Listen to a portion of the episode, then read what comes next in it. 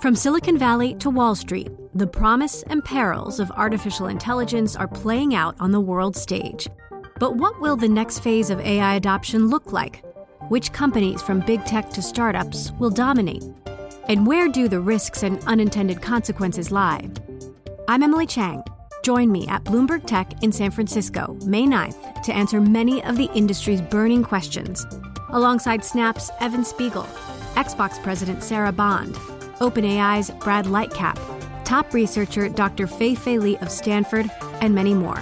More details and just a few tickets left at bloomberg.com/techsf.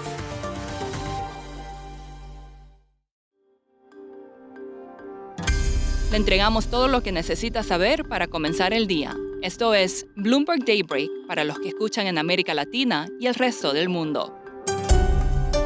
Buenos días y bienvenidos a Bloomberg Daybreak América Latina. Es jueves 8 de febrero de 2024, soy Ignacio Liberadol y estas son las noticias que marcan la jornada.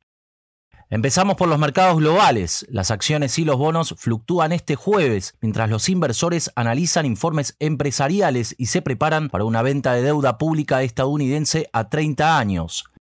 Los futuros de las acciones estadounidenses bajaron. El stock 600 cotizó plano en el día más activo de la temporada europea de resultados. ARM Holdings se disparó un 25% en las operaciones previas a la apertura del mercado, tras las previsiones alcistas del diseñador de chips. Hasta ahora, los mercados parecen haber ignorado los temores en torno al sector inmobiliario comercial y han asimilado una serie de advertencias de los responsables de la política monetaria de la Reserva Federal de que no es probable que se produzca un recorte de tasas hasta mayo como muy pronto. Aún así, los operadores siguen apostando por los grandes valores tecnológicos y el índice S&P 500 alcanzó un nuevo máximo el miércoles, muy cerca del nivel de los 5.000 puntos. Los precios al consumidor en China cayeron en enero al ritmo más rápido desde 2009, lo que reforzó los llamados a una política más agresiva para apoyar la demanda de los consumidores. Novo Nordics está recibiendo llamadas de los fabricantes de alimentos para hacer frente a la amenaza potencial de sus fármacos supresores del apetito. El director ejecutivo de Novo Nordics, Lars Jorgensen, declaró que los empresarios alimentarios asustados quieren saber cómo funcionan los tratamientos y con qué rapidez actúan.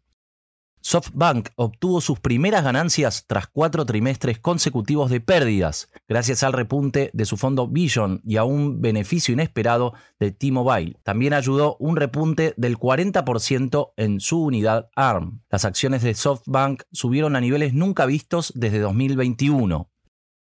La compañía marítima Merckx se desplomó un 13% tras advertir que el sector del transporte marítimo se ralentizará a finales de año, una vez que se evapore el actual impulso a los fletes derivado del conflicto en el Mar Rojo.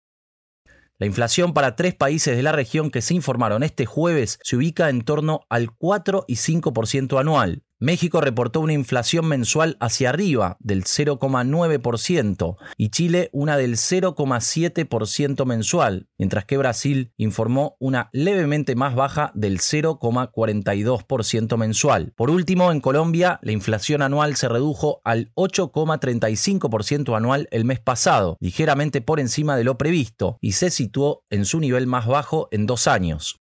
También hoy se prevé que el Banco Central de México mantenga las tasas de interés sin cambios en el 11,25% y apunte a un primer recorte en marzo, según Bloomberg Intelligence y el economista de Citigroup Ernesto Revilla. Más tarde se espera que el Banco Central de Perú recorte su tasa en 25 puntos básicos, hasta el 6,25%, según una encuesta de Bloomberg. Un grupo de 50 empresas, entre ellas Amazon, HSBC y ATT se comprometieron a contratar migrantes en México con la ayuda de la Agencia de Migración de la ONU, una medida destinada a dar empleo a algunos de los miles de extranjeros que se han instalado en el país en los últimos años. Ahora, Andrea Navarro, productora de este podcast en Ciudad de México, nos trae la entrevista del día.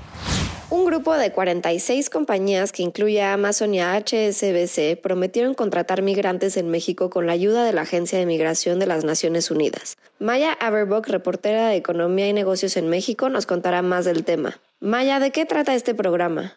La idea básica es que los migrantes que se están asentando en México deberían tener más facilidad para conseguir trabajo. Lo que están haciendo es trabajando con una red de empresas para agilizar el proceso de contratar a esas personas migrantes que están en México. Han habido muchos esfuerzos para ayudar a la integración de poblaciones migrantes en diferentes partes de América Latina. Estados Unidos también en algún momento colaboró con empresas privadas, específicamente en Centroamérica, para intentar disminuir el flujo de migrantes saliendo del país, atravesando México y entrando a Estados Unidos. Pero en este caso el intento es de dar oportunidades a inmigrantes en México, entendiendo México como un país también de destino y no solamente de tránsito. Platícanos un poco más sobre el Tent Partnership for Refugees.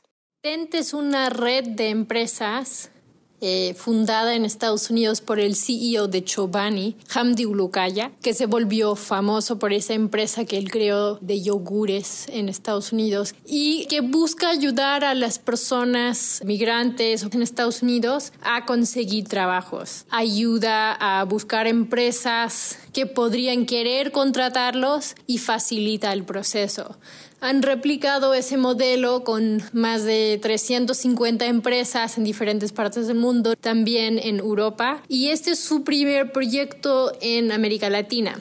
Acaban de lanzar una iniciativa con el OIM para hacer un proyecto global y México es como su primera parada. ¿Cuántos migrantes se estima que hay en México hoy en día y de qué países provienen principalmente?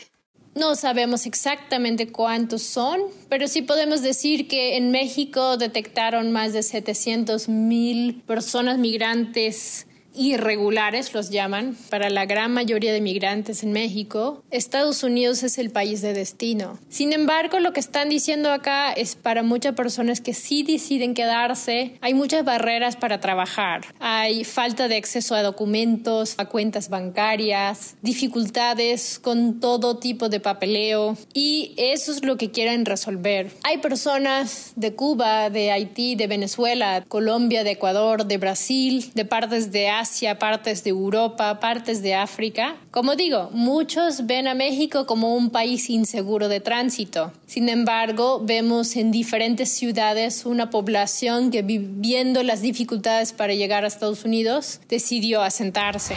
Por último, el lanzamiento limitado del Vision Pro de Apple está elevando su costo en algunos mercados de reventa extranjeros, donde se está vendiendo un 40% o más por encima de su precio inicial de 3.500 dólares. En Hong Kong, un importador pide el equivalente a 4.580 dólares, aunque el precio varía a diario.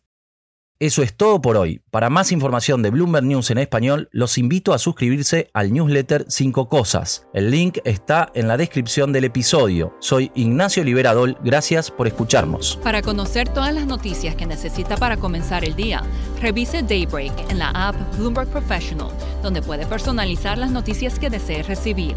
También puede suscribirse a la versión solo audio en Spotify, Apple Podcasts o la plataforma de su preferencia. Eso es todo por hoy. Escuche de lunes a viernes Bloomberg Daybreak.